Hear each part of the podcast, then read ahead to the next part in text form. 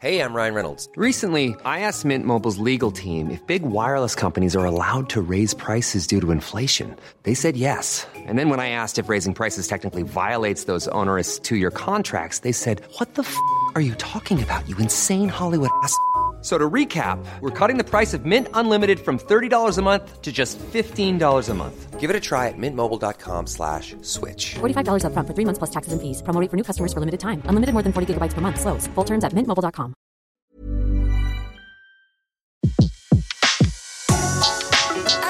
Le meilleur de séances radio est maintenant sur We Love Cinéma.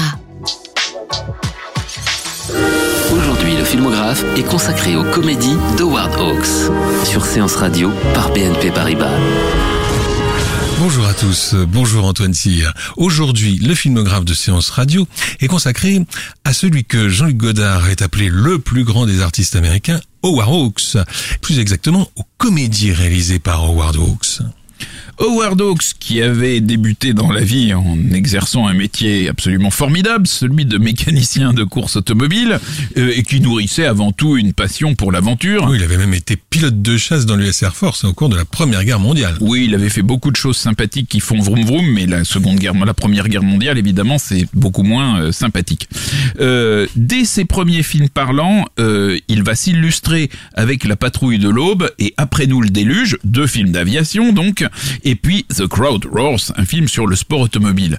La pêche en haute mer n'est pas loin, avec le harpon rouge, et puis c'est avec un film de gangster, Scarface, inspiré par le personnage d'Al Capone, que Howard Hawks va devenir une des gloires d'Hollywood. Hawks est très connu pour ses films noirs avec Humphrey Bogart, et plus Lorraine Bacall, et il l'est aussi pour ses westerns avec John Wayne, comme La Rivière Rouge, Rio Bravo ou El Dorado.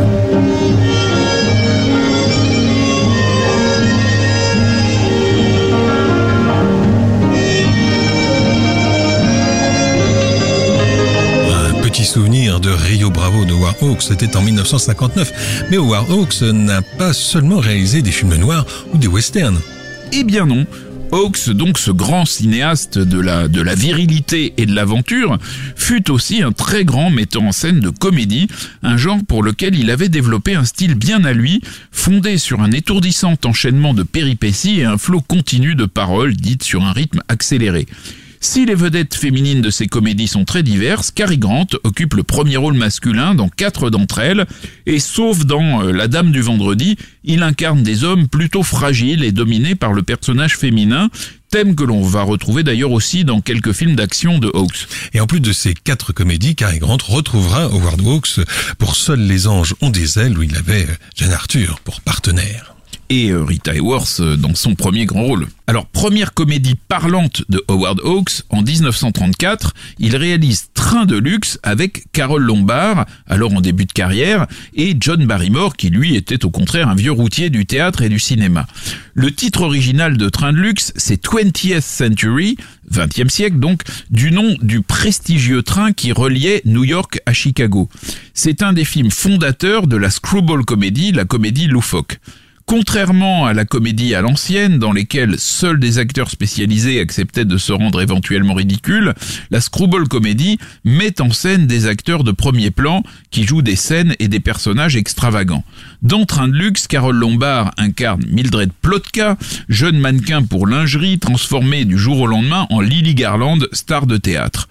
L'auteur de ce miracle est un producteur au tempérament de despote, joué par un extraordinaire John Barrymore, qui n'hésite pas à la piquer avec une épingle pendant les répétitions pour la faire sortir de ses gonds. Le soir de leur premier grand succès à Broadway, ils unissent leurs existences et embarquent pour une vie de psychodrame.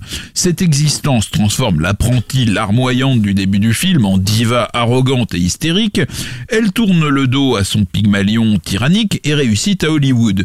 Et là, bah, le producteur, donc Barrymore, ruiné par le départ de sa vedette, la retrouve dans un train qui va de Chicago à New York, où il espère réussir à lui faire signer un nouveau contrat. Mais dans ce train, leur dispute sera à peu près euh, sans fin. Alors si Train de luxe est avant tout porté par l'hallucinant numéro de John Barrymore, les sautes d'humeur de Carole Lombard sont aussi l'un des ressorts de cette formidable comédie. Euh, et c'est ce film qui va faire d'elle d'ailleurs une grande vedette. Et dans Hawks sur Hawks, le, livre d'entretien paru après sa mort en 82 aux États-Unis, en 87 en France, chez Ramsey, Howard Hawks raconte que John Barrymore lui a demandé pourquoi il l'avait euh, engagé pour ce film. Et alors la réponse ne suit pas attendre. C'est l'histoire du plus grand cabot du monde et Dieu sait si ça vous ira bien. Voilà ce qu'a répondu Hawks. Et on dit que Barrymore, légèrement porté sur la bouteille, oui, c'est hein, un- un euph- euphémisme. Voilà. ne pas une goutte d'alcool pendant tout le temps que dura le tournage de Train de luxe, qui restera, paraît-il, son film préféré. Il faut savoir que Hawks était un cousin éloigné de Carole Lombard, qu'il adorait. Et il dit elle était aussi cinglée dans la réalité que dans ses films. Euh, et, donc Hawks va, imposer Carole Lombard au patron de la Columbia, Harry euh, qui, qui jugeait ses références encore relativement minces. Lorsque le tournage commença, son jeu manquait de spontanéité, elle était intimidée par Barrymore, exactement comme son personnage au début du film. Euh, tout comme l'aurait fait l'impresario incarné par Barrymore, Howard Hawks la prit à part et lui parla sans ménagement pour l'inciter à être elle-même. Pourquoi ne la frappez-vous pas? suggéra-t-il en parlant de Barrymore. C'était fantastique, s'exclamera l'acteur après la première prise. Plus tard, dira Hawks, Carole Lombard ne commencera jamais un film sans lui envoyer un télégramme avec ces mots ⁇ Je vais commencer par le frapper ⁇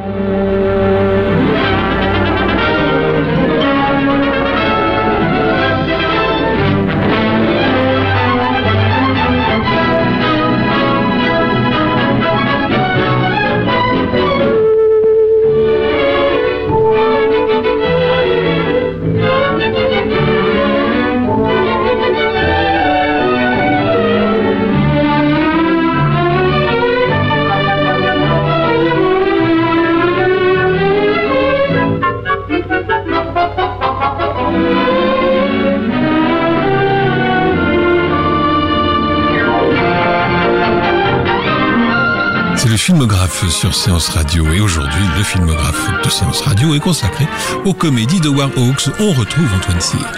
En 1938, Howard Hawks réalise l'impossible Monsieur Bébé, Bringing Up Baby, avec Cary Grant et Katharine Hepburn. Musique de Roy Webb.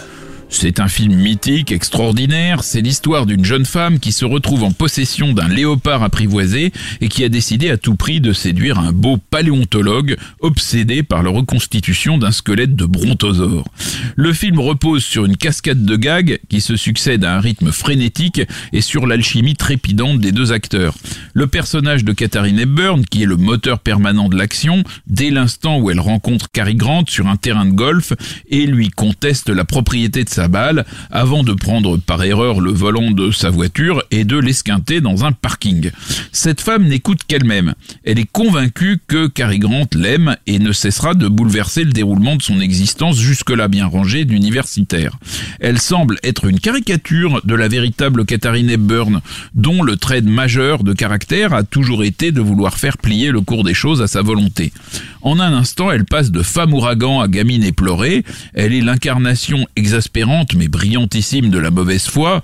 Pour atteindre un tel niveau de virtuosité comique, il lui a fallu faire évoluer son jeu en profondeur. Hawks expliquait qu'il l'avait convaincu de se laisser conseiller par Walter Catlett, un comique de théâtre chevronné qui joue le chef de la police dans la longue séquence où Katharine Hepburn et Cary Grant sont en garde à vue. Hawks rallongera même le rôle de Catlett pour lui permettre de dispenser plus longtemps ses discrets conseils à l'actrice. Qui, qui apparaissait ici dans la première vraie comédie de sa, sa carrière. Quant à Cary Grant, en savant naïf et distrait, il est au cœur de jeux de mots intraduisibles qui donnent au film une saveur encore plus grande pour les anglophones. Ainsi, lorsqu'il perd son os de brontosaure, il faut savoir que bone, le mot anglais pour os, est aussi utilisé en argot pour désigner le membre viril. De même, lorsque Cary Grant bondit en hurlant I went gay, c'est-à-dire je suis devenu gay, alors qu'il est vêtu d'un négligé blanc à col de fourrure, il est évident que le mot gay ne se résume pas ici à un synonyme de joyeux, même si la censure semble à l'époque n'y avoir vu que du feu. Après Sylvia Scarlett de George Cukor, L'Impossible Monsieur Bébé est le deuxième des quatre films que Cary Grant tourna en compagnie de Catherine Hepburn. Euh, il y aura encore euh, Vacances et Indiscrétion, toujours sous la direction de George Cukor. Au-delà du jeu des acteurs, l'impossible Monsieur Bébé regorge d'effets spéciaux pour permettre leur cohabitation à l'écran avec un et même deux léopards dans des conditions de sécurité acceptables. Alors il semble que Catherine Hepburn n'eut aucun problème pour jouer avec son jeune léopard, mais Cary Grant, lui, demanda à se faire doubler pour plusieurs scènes. Oui, il y a eu beaucoup d'effets spéciaux dans ce film. Ils ont mis le léopard derrière des vitres, ils ont utilisé des transparences. Enfin bon, ça a été vraiment euh, très très compliqué. Mais euh, ce film connaît donc un, certain succès critique, sauf auprès du New York Times qui assassine Katharine Hepburn, mais il va être un échec commercial. Il ne fait que 70 000 dollars de recettes pendant sa première euh, semaine d'exploitation au Radio City Music Hall de New York, ce qui lui vaut d'être retiré de l'affiche au profit de l'insoumise de William Wyler. L'impossible Monsieur Bébé conduisit la RKO à mettre un terme au contrat de Hawks et à confier la réalisation de Gunga Din à George Stevens. Pourtant, vu aujourd'hui, c'est probablement l'une des comédies hollywoodiennes qui a le mieux vieilli et l'une de celles qui font vraiment beaucoup rire. Et au classement des plus grands films de tous les temps, l'impossible Monsieur Bébé fut classé en 2007 par l'American Film Institute à la 88e place. C'est pas les, beaucoup. hein. ça les vaut largement. Hein. Ah oui Oui, c'est, ça vaut mieux que ça. je Oui, c'est ça, voilà. Oui, ils ont été un peu durs. Oui, un peu. C'est vraiment une des meilleures comédies de l'histoire. Howard, il faut savoir, euh, ça explique euh, le, le style de Howard Hawks dans la comédie. Il, faut savoir qu'il avait évidemment débuté au temps du cinéma muet et il considérait que le parlant ralentissait les films. Donc, pour rendre son tonus à l'action, il a eu l'idée de faire parler les acteurs de ses comédies plus vite que leur débit naturel. Il pousse ce procédé à l'extrême dans La Dame du Vendredi avec Cary Grant et Rosalind Russell, qui est un film inspiré d'une pièce de théâtre qui pouvait apparaître, il est vrai, trop bavard. Et qui avait déjà été porté à l'écran en 1931 par Et qui le sera encore en 74 par Billy Wilder, spéciale première, et en 88 par Ted Kotcheff, Scoop. La musique de La Dame du Vendredi est signée Sidney Kuttner et Felix Mize.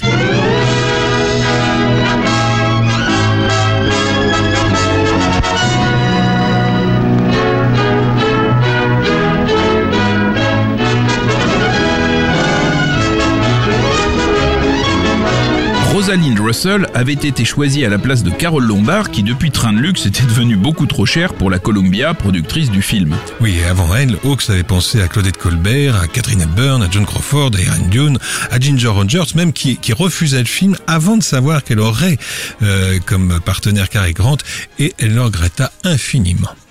Elle interprète donc Rosalind euh, Russell, une brillante journaliste qui a décidé de changer de vie et d'épouser un modeste euh, agent euh, d'assurance euh, de la ville d'Albany, qui est un endroit plutôt paisible, bien que, rappelons-le, elle soit quand même la capitale administrative de l'État de New York. Mais l'ex-époux et employeur de, de cette femme qui a donc voulu s'émanciper à Albany euh, et qui est, donc ce- cet ex-époux et employeur est interprété par Cary Grant, il est décidé à conserver auprès de lui cette femme qui est aussi donc sa, sa collaboratrice.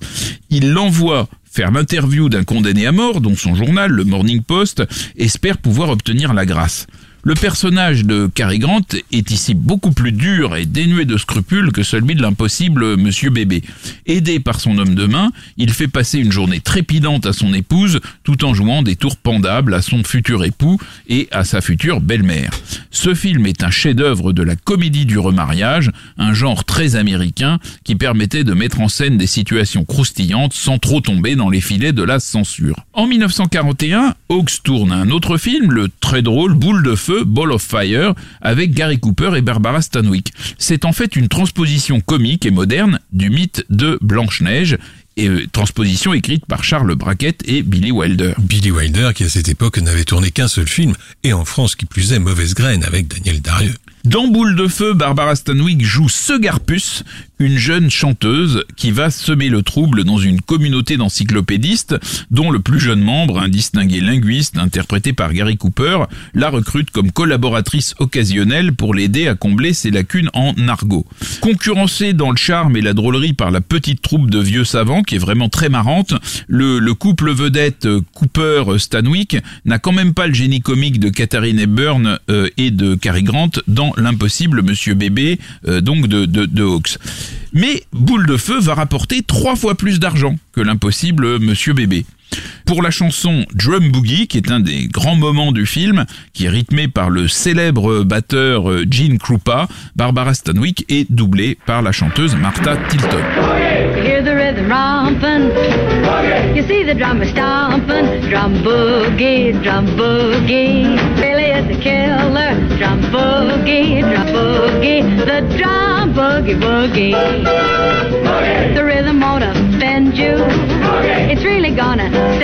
Drum boogie, drum.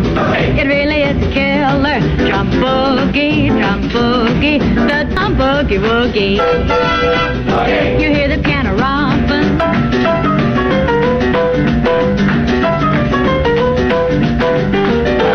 See the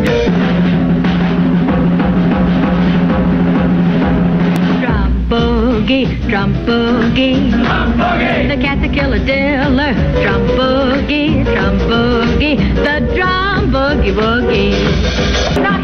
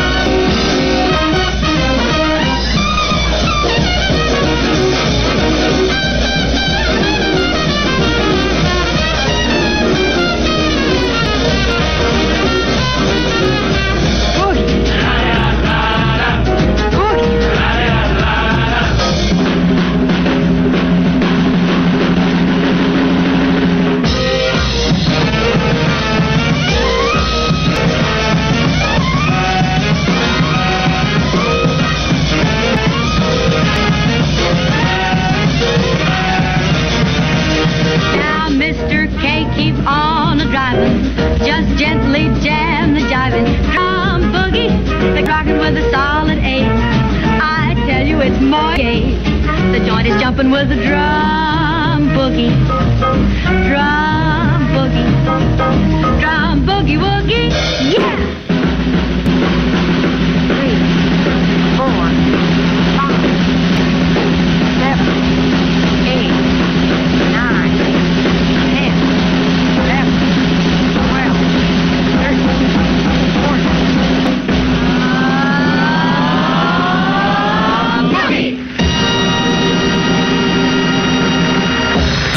de Martha Tilton, la chanteuse de l'orchestre de Benny Goodman, Barbara Stanwyck euh, chantait euh, Drum Boogie dans Boule de Feu, c'était en 1941.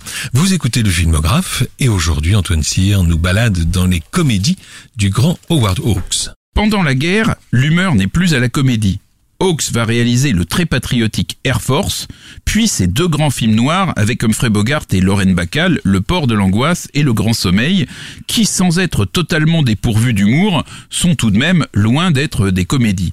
Il renoue franchement avec le rire en 1949 avec Aller coucher ailleurs, I Was a Male War Bride, un film qui se déroule dans l'Allemagne de l'après-guerre en pleine reconstruction sous le contrôle des armées alliées.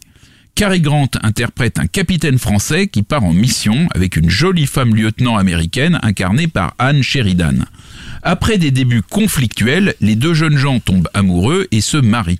Mais l'homme doit obtenir de nombreux documents administratifs pour pouvoir suivre son épouse en Amérique, et donc, pour contourner l'obstacle, il invoque la clause épouse de guerre, permettant aux femmes de soldats de rejoindre leurs époux aux États-Unis. Après l'avoir fait jouer en peignoir à col de fourrure, c'est la deuxième fois que Hawks place Cary Grant dans une situation sexuellement ambiguë. Cela n'empêche pas le pauvre officier d'être dans l'impossibilité de dormir avec sa femme et même de trouver un endroit où dormir tout court. Ce scénario, abracadabrant mais sympathique, est tiré de l'histoire vraie d'un officier belge nommé comme dans le film Henri Rochard et qui s'est fiancé à une militaire américaine pendant la guerre. Lorsqu'il souhaita émigrer aux États-Unis après le conflit, il se heurta à la loi 271 qui réglementait l'entrée des fiancés de guerre et il devint alors une Male War Bride, littéralement une fiancée de guerre mâle. C'était la première fois qu'Howard Hawks tournait en Europe où cette année-là, l'hiver fut particulièrement rude.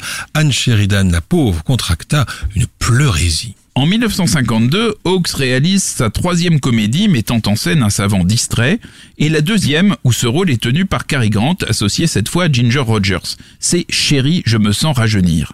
Monkey Business en anglais. Le film commence par un générique interrompu inopinément et à plusieurs reprises par vraiment le très distrait Cary Grant auquel euh, une voix lance systématiquement « Pas encore, Cary !»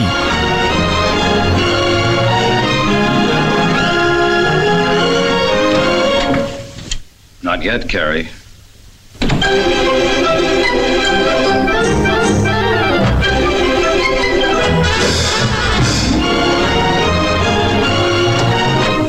Not yet, Carrie. Alors ce film est surtout passé à la postérité pour le rôle qui joue Marilyn Monroe, en secrétaire aussi gourde que ravissante. En réalité, l'essentiel de l'intrigue tourne autour de Cary Grant et Ginger Rogers, qui incarne son épouse.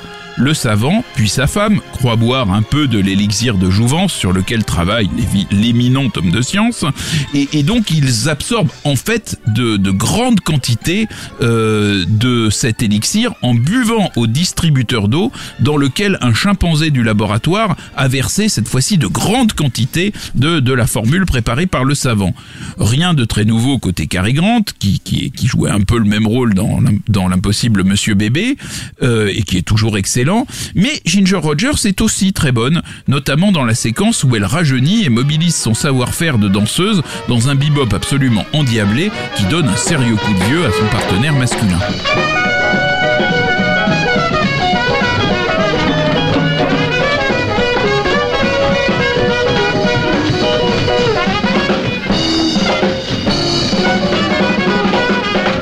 1953, Marilyn Monroe joue un rôle beaucoup plus important dans une autre comédie de Hawks, Les hommes préfèrent les blondes, où elle forme avec Jane Russell le génial tandem des deux jeunes filles de Little Rock. We're just two little girls from Little Rock. We lived on the wrong side of the tracks. But the gentlemen friends who used to call, never did seem to mind at all. They came to the wrong side of the tracks. Then someone broke my heart in Little Rock. So I up and at the pieces there. Like a little lost lamb, I roamed about. I came to New York and I found out that men are the same way everywhere. I was young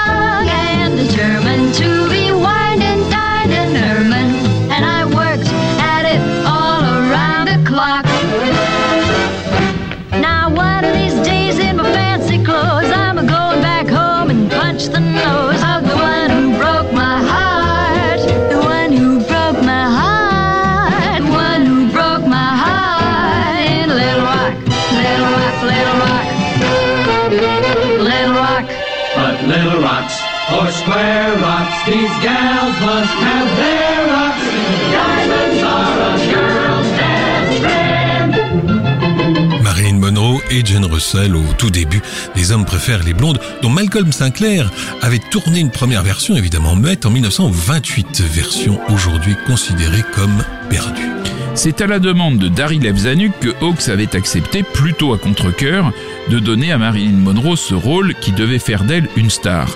Le réalisateur imposa en revanche Jane Russell, dont il avait pu apprécier le talent sur le tournage du Banny, dont il avait largement euh, supervisé donc la, la- la production pour le compte de Howard Hawks. C'était dix ans plus tôt. Pour ce film, qui se déroule presque entièrement sur le paquebot reliant New York à Cherbourg, Hawks a délégué la réalisation des numéros musicaux au chorégraphe Jack Cole.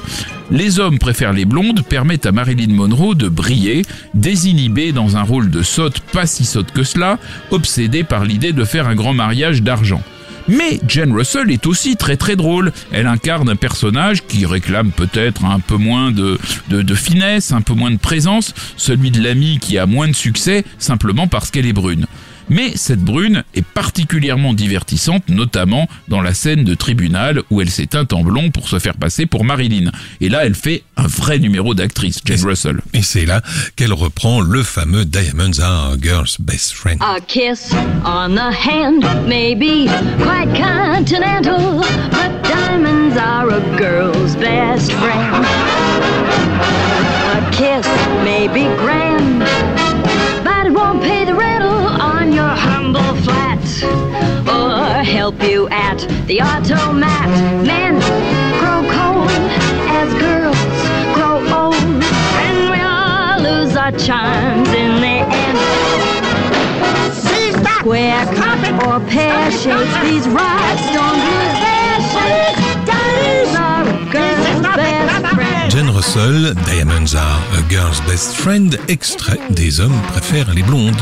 Les hommes préfèrent les blondes fut salué par la critique et remporta un immense succès public, mais Hawks consacra l'essentiel de sa fin de carrière à de grands films d'aventure. La Terre des Pharaons, Atari, Rio Bravo, un western plein d'héroïsme qui ne manque cependant pas d'humour.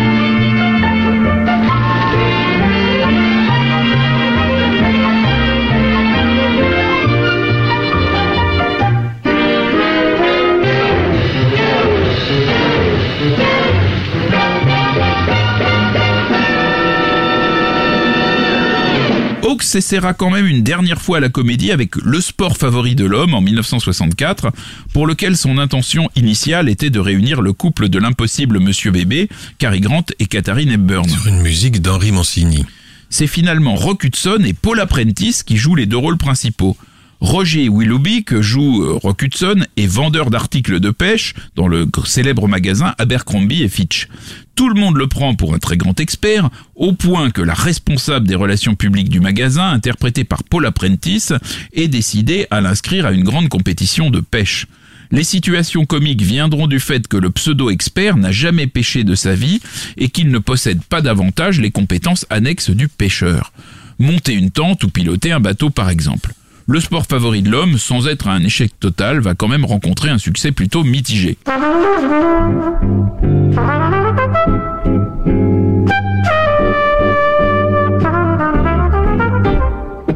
Âgé de 65 ans à la sortie du sport favori de l'homme, Hawks allait désormais consacrer l'essentiel de ses forces à réaliser des variantes de Rio Bravo, toujours avec John Wayne. Eldorado et Rio Lobo qui sera son dernier film. Il s'éteindra en 1977, ayant laissé une trace immense comme cinéaste de l'aventure, mais il est important de ne pas oublier qu'il fut aussi un formidable réalisateur de comédie. Grâce à vous, nous n'oublierons pas. Merci Antoine. Le filmographe vous a été présenté par Antoine Cyr et Laurent Bourdon sur Séance Radio par BNP Paribas. Retrouvez l'ensemble des contenus séances radio proposés par We Love Cinéma sur tous vos agrégateurs de podcasts.